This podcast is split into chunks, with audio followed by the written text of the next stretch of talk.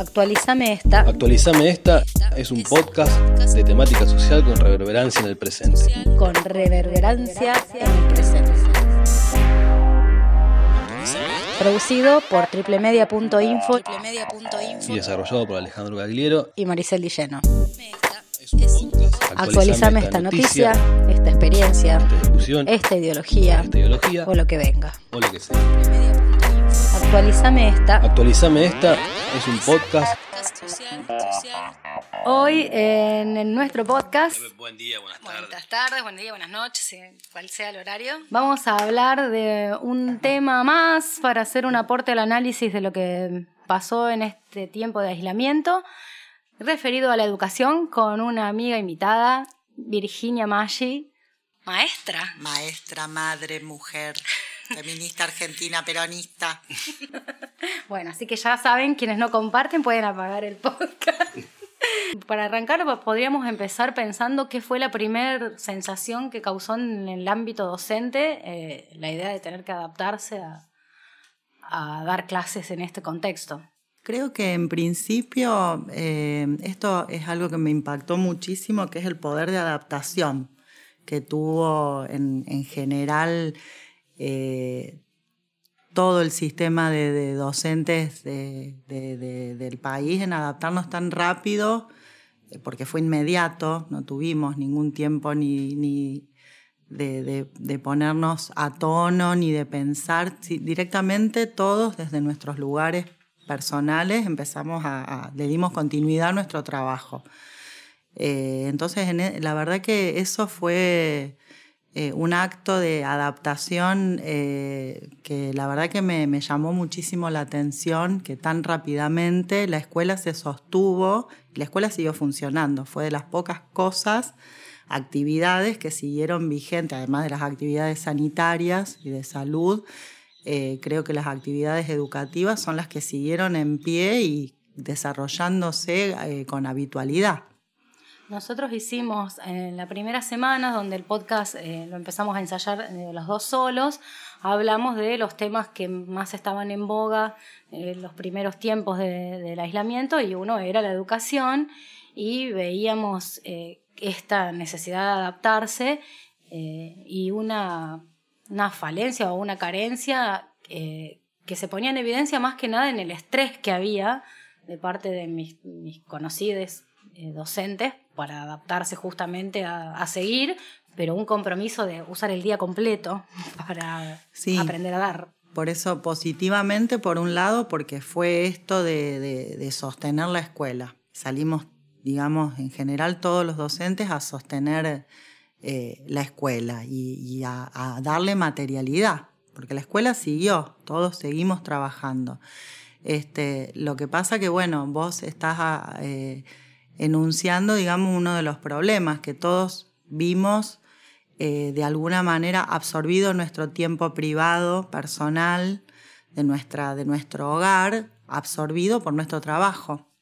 Entonces, en el caso de, de los docentes, que además tenemos hijos en, en nuestras casas, entonces la verdad que el tiempo es el tiempo compartido, eh, de, primero de uso de recursos, que es un, tema, compartir los recursos, teléfonos, computadoras, eh, que, te haya, que nos haya tomado la cuarentena con los recursos disponibles, aceitados para trabajar. Eh, en mi caso personal, justo había llevado una notebook y otra computadora fija a arreglar, a limpiar, a hacerle service, me agarró con eso eh, aceitado, pero bueno, mucha gente no, o con el teléfono con memoria. La conectividad a, Internet, o sea, tener conectividad, tener wifi, eh, y la disponibilidad horaria, que ya de por sí es un tema en los docentes, porque tenemos un tiempo de eh, todas las horas que nos paga el Estado, son las horas con estudiantes a cargo. Eh, todo el trabajo que haces en tu casa de planificación, de corrección, es, una- un- es como que no se tomara en cuenta.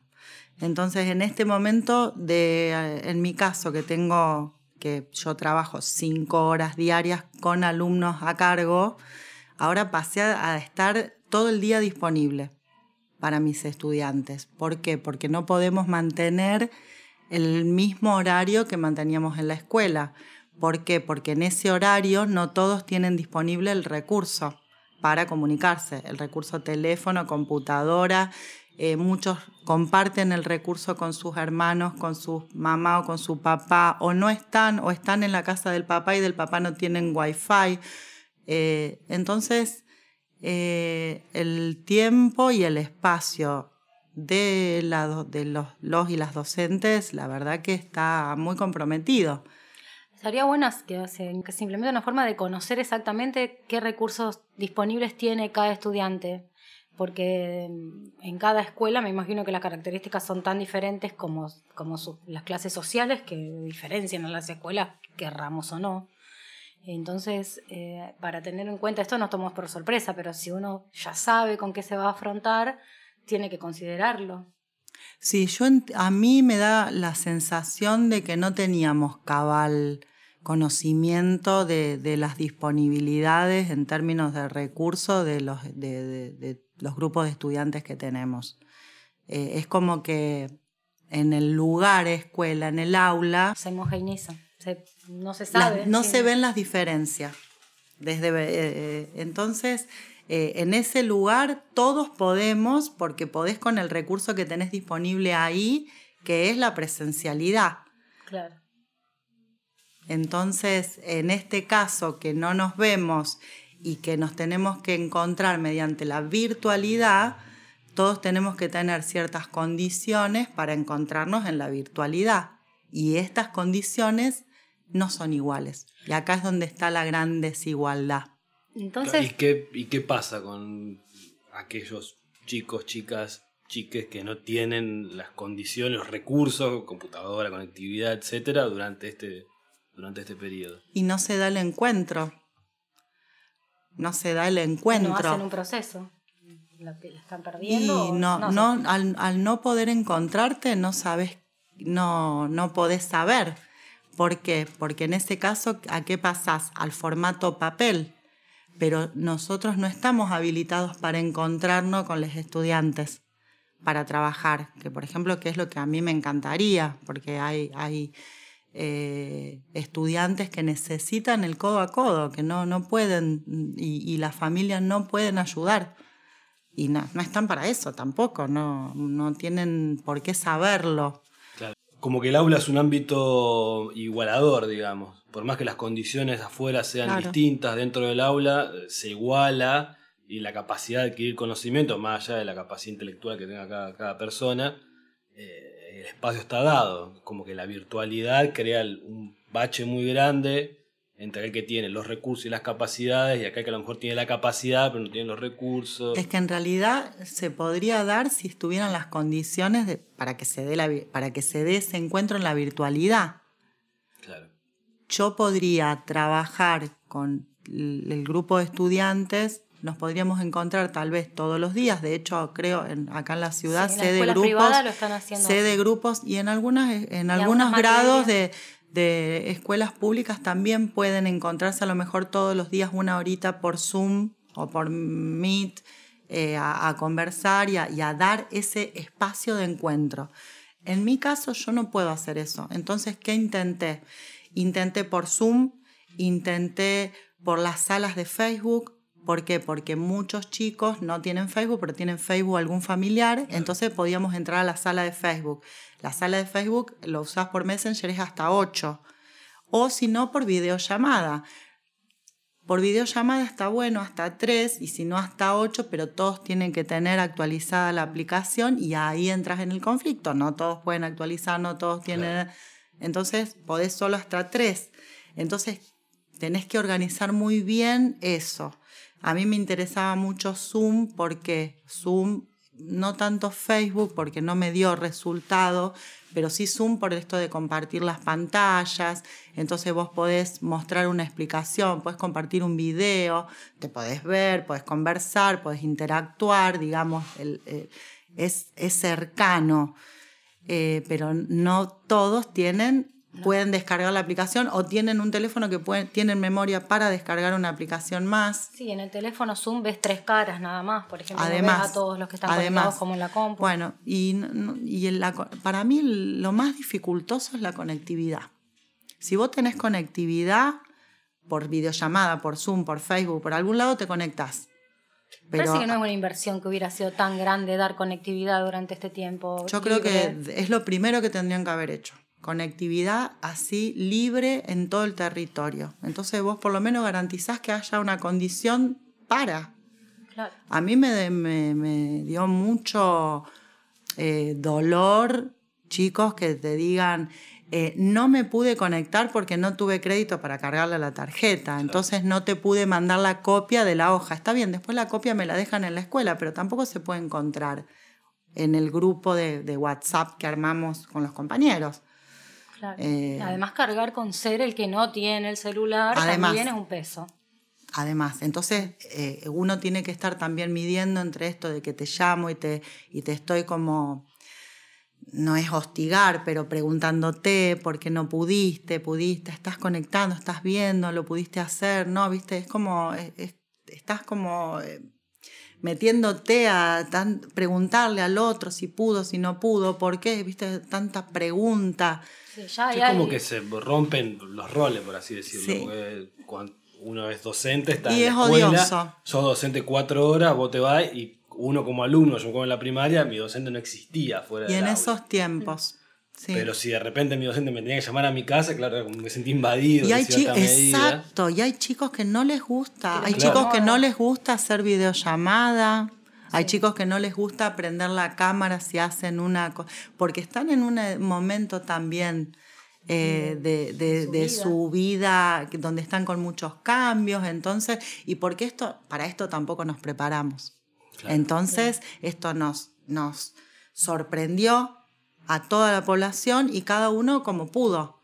Entonces, a ver, yo también eh, para mí fue una oportunidad enorme para aprender un montón de cosas nuevas en torno a, recursos digitales y a comunicación y a rebuscármela para, para, para darle una vueltita de tuerca a mi propuesta y que, que pueda llegar. Inclusive yo tengo una, una alumna integrada y pasaron cosas, la verdad que increíbles y entonces, bueno, uno también conocimos un montón de recursos que también hay que volver a, las aulas, al aula tradicional, con todos estos recursos nuevos también que descubrimos. escuché que hay un, beneficio muy grande en esto de que tuvimos la necesidad de adaptarnos a las nuevas tecnologías, que era algo que se venía pidiendo hace tiempo y que no se implementaba. Y de pronto, bueno, hay que implementarlo. Y de pronto fue así. Mi percepción dentro del sistema educativo es que es intolerable el tiempo de horas eh, pizarrón, de horas sentado que tiene que pasar un estudiante adentro de la escuela. Y que siempre, por lo menos yo estoy en la biblioteca, es se escapan del aula, se quieren salir.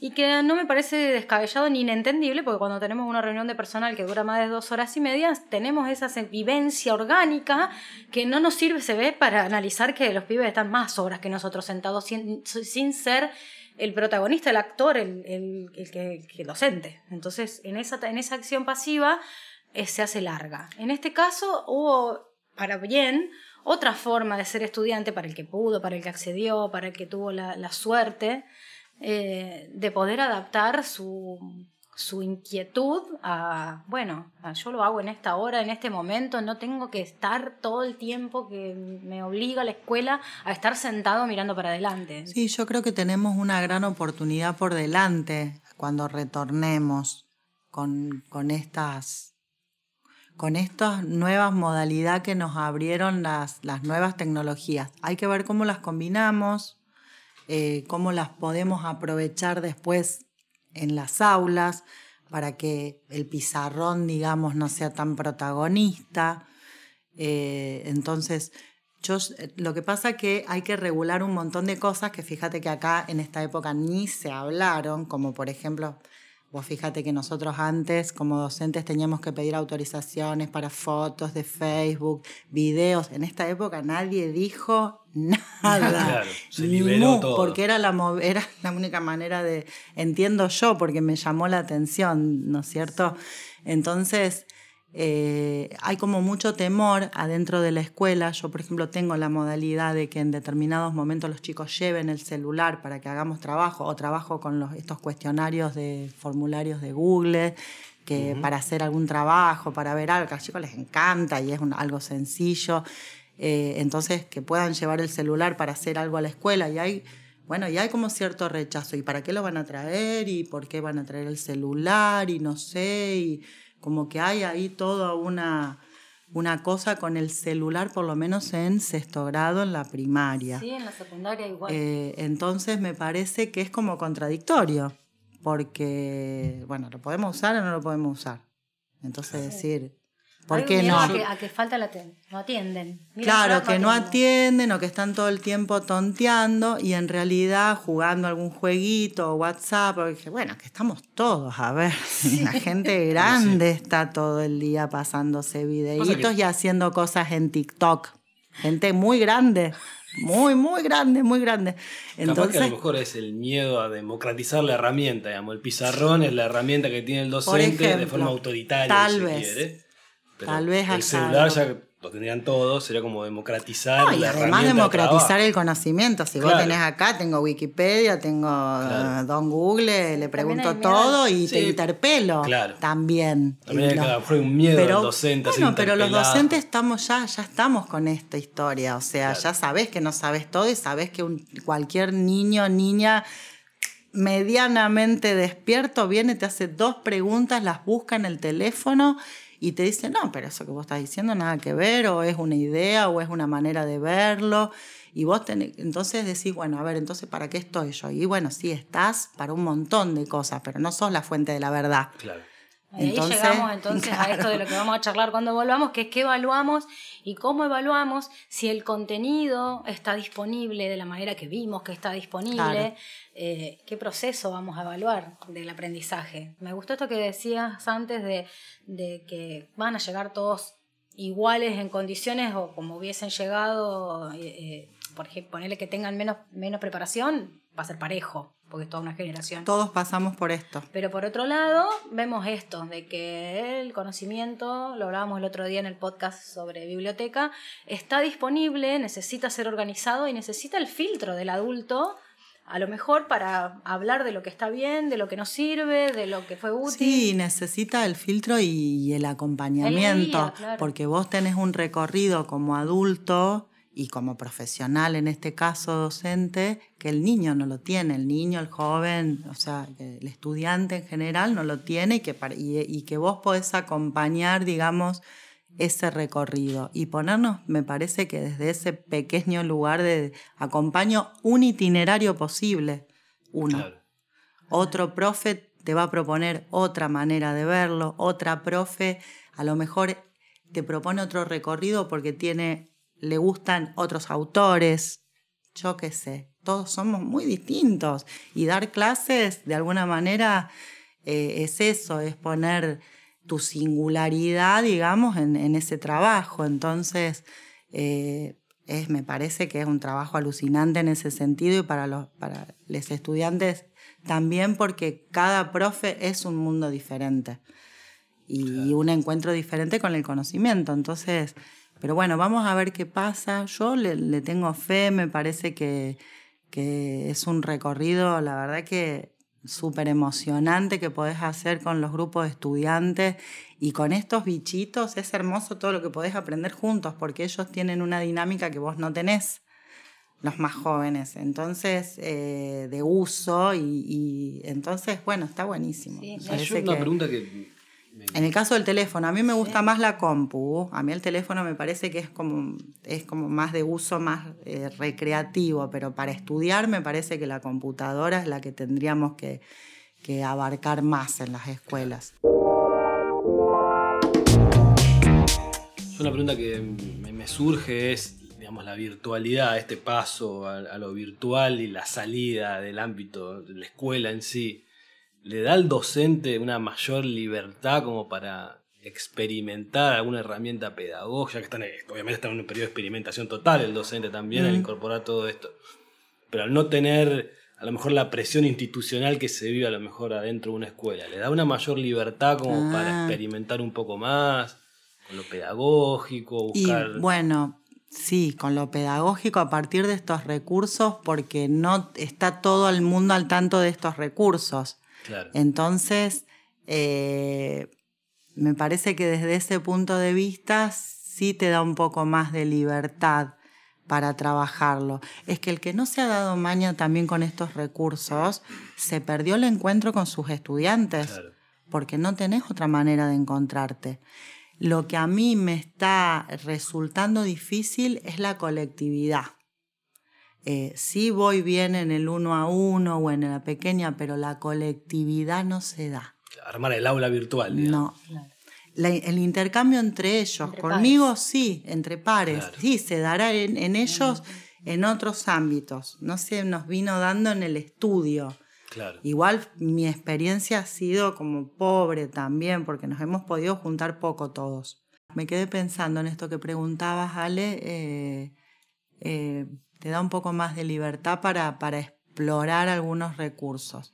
De todas maneras, yo creo que, que la combinación es, es la, la, mejor, digamos, que hay toda una... Eh, lo que te da la presencialidad no te lo da la, virtualidad. El encuentro, eh, y yo creo que en este momento lo que veo es eso, mucho decaimiento anímico, que es por esta falta de encuentro. Sí, además apropiarte de, mm. la escuela, porque el alumno se apropia de la escuela. Es, tu lugar, es tu... Yo, por ejemplo, hasta el día de hoy, yo, fui, yo tengo casi 35 años fui a la escuela Mitre y para mí la escuela Mitre todavía es un lugar que yo quiero mucho porque como que me la apropié durante. Y es como que cuando no vas directamente, como que nunca te sentís parte. Tal cual. Tal cual, imagínate los chicos por ahí que están de promoción, yo que estoy en sexto grado y ellos están en la promo, viste, es un poco así tragedia. y sí, sí, sí, sí, decir que, bueno, estamos haciendo el logo de la promo, ahora a ver si levantamos un poco el, Sí, en la escuela hicimos videos, saludos para la promo, Ay, sí, sí, todo llorar, llorar. Sí, sí, sí. sí. Pero bueno. y además pensando sobre la marcha, digo, a lo mejor se incorpora algo nuevo en la docencia, a lo mejor, que es eso, la, moral. Que a lo mejor cuando uno está el alumno presencial y demás, capaz que se pasa por alto pero uno cuando lo ve virtual y a lo mejor es más fácil notarla de un curso desmoralizado. Totalmente. Un chico desmoralizado. Totalmente, totalmente. No digo que no se den cuenta en el, día a día, en verlo, pero a lo mejor virtual es más pasa sencillo. Que, lo que pasa, sí, no, lo que pasa que en el caso de los chicos, de los niños, es que nosotros eh, tenemos que pasar sí o sí por la familia. Claro. Entonces vos entras también a una familia, que a lo mejor con los jóvenes es distinto, porque uno relaciona más con el joven, con los jóvenes, bueno, dependen igual, ¿no? Pero eh, entonces, eh, desde ese punto de vista, hemos entrado muy fino a conocer, digamos, la situación socioeconómica, cultural de cada familia, me parece. Ahí me parece que entramos a hilar este, muy fino con, las, con, con cómo estaba nuestra comunidad. Me Todavía llegó un periodo capaz de replantearse. Totalmente. a mí me parece eso, la vuelta. La, vuelta. la vuelta con toda esta movilización después, como decías vos recién, a este protagonismo del pizarrón, todos sentaditos, sí, sí, sí. Eh, no, Capaz que la pandemia es lo que faltaba, para que el vaso rebalse. Porque yo siempre repito una frase que me decía mi vieja, que trascendió y me la dice. Que es docente, Que fue docente, ya jubilada, ella hizo la primaria en la década del 60 y me decía, en el 60 no enseñaba con el pizarrón. Yo tengo 54 años y voy a la escuela y sigo con la tiza del pizarrón. A ver, y es muy útil. Claro. A ver, por algo sigue vivo, por algo sigue, ha sobrevivido el pizarrón. Tiene su, el pizarrón es el pizarrón y es para demostrar. Y el, y el pizarrón tiene su fortaleza, si no digo somos que está, no está pasando, digamos. Entonces tiene su fortaleza. El tema es que sea, el pizarrón sea el protagonista. Y entonces ahí murió todo. Me parece que es eso. No le quitemos al pizarrón su gran fortaleza en la utilización de la clase, en el lugar, pero bueno, tiene que tener su lugar y también han entrado otros recursos en vigencia. Entonces, a lo mejor eh, en el, pizarrón puede ser protagonista en una hora, en un momento determinado, y en otros momentos entran a jugar otros, otros pizarrones compartidos, otras pantallas, porque de eso estamos hablando también, ¿no? Entonces, eh, yo creo que esto nos tiene que haber movilizado y, yo creo que algo tiene que haberse, se tiene que movilizar en la escuela después de esto que hemos pasado, de, esta, de este modo. Vamos a ver qué análisis abordamos, ¿no? Porque después también la escuela es como un ovni, te chupa, vos entras y se, termina el tiempo histórico y entras al tiempo escolar y entras como ahí en una nube. Una cápsula. Es una cápsula del tiempo, por eso se mantiene como se mantiene y pasó lo que pasó y la escuela sobrevivió. Claro, es una institución total. Total, total. que se hace carne en cada uno de los que participamos en ella, porque la, llevamos adelante con una... Eh, somos soldados. O sea, es loco, pero vos te pones a analizar y es un poco así. Qué poder. Qué poder de estructura, qué estructura, Sarmiento, ¿no? Qué estructura que inventaron, porque somos o sea, pasaron un montón de cosas, se cayeron un montón, y nosotros ahí, firme, la escuela está en pie. la estructura está en pie, completa. el aula está acá, está acá. Sí, hay un análisis sociológico muy bueno que hace un autor que se llama Erving Goffman. Ajá. Que el, texto se llama Las cárceles. Pero habla de las instituciones totales. Y dentro de las instituciones totales pone, está escrito a principios del siglo XX, pone las cárceles, pone los psiquiátricos, pone las escuelas. Como institución total donde, digamos, imperan reglas distintas a las que a lo mejor imperan en la sociedad, roles, estatus diferentes en la sociedad, y bueno, la nota de color que quería aportar. Total, totalmente, totalmente, es así. Así que bueno, pero yo creo que nos interpeló, que nos está interpelando, así que bueno, igual va a volver porque las familias quieren que vuelva a la escuela. Quieren sacarse a los niños de encima. Además, yo conozco muchos docentes que me dicen que no ven la, o sea, no es que a lo mejor no ven la hora, yo no veo la hora de volver a trabajar a, mi, a mi escuela. Este, la ama de casa, madre, maestra, no, no va más. Eh, bueno, para cerrar, eh, como algo bien colorido, mis compañeros docentes eh, nos reunimos virtualmente para hacer un video, para saludar, y me dio gracia porque cada uno tenía la libertad de decir lo que quería y todos invitamos a comer un asado, pero muy gracioso, porque cuando volvamos vamos a comer un asado y todos nos ocurría lo mismo. Así que bueno, festejar el encuentro. Festejar el encuentro comiendo. comiendo. tengo una última pregunta que se me ocurre. ¿Vos creés que los docentes tuvieron el reconocimiento social, institucional, etcétera, como a lo mejor tuvieron sí el sistema de salubridad? Porque los docentes también salieron al cruce sí. cuando se podría haber caído todo y lo mantuvieron a flote. es, compleja tu pregunta. No, yo creo que sí, que hay un hay reconocimiento, hay reconocimiento, no hay reconocimiento eh, económico, no, hay económico, no, hay reconocimiento económico. Eh, no, y de aplaudir, qué sé yo. Me parece que debíamos hacer esto, o sea, yo debíamos seguir trabajando, no sé qué debiéramos, no, sé si no debiéramos haber trabajado, yo me sentí bien haciéndolo, que trajo aparejado un montón de circunstancias que estuvimos charlando, bueno, sí, que me pasó a mí y a un montón. Eh, pero yo creo que hay un reconocimiento y principalmente creo por lo menos te sitúo acá donde estoy. No sé, me parece que todo cambia de acá a una ciudad. Eh, no sé cómo habrá sido en las ciudades grandes, pero yo creo que acá eh, em, las familias se han dado cuenta y, el, que no, el que no lo tenía claro, de que realmente hay un compromiso enorme. Hay un compromiso enorme en llegar a, ese, ese estudiante de la manera que sea. De hecho, he visto un montón de, colegas que han ido a la casa a llevarle la clase, que han estado pendientes de que ese estudiante no se quede sin la clase, de solucionarle el problema que tuviera como sea.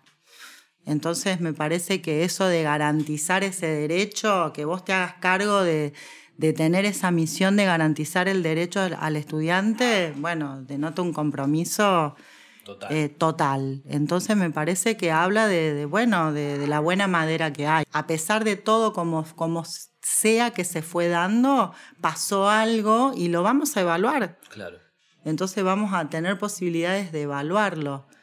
Este, yo espero que el Estado también haga su propia autoevaluación. Y acompañe, Sí, claro. por supuesto. debería ¿No es cierto? Y, y- y- y que puedan a partir de esto realmente eh, observar las condiciones de recursos en las que están los estudiantes y que sin recursos no podés estudiar.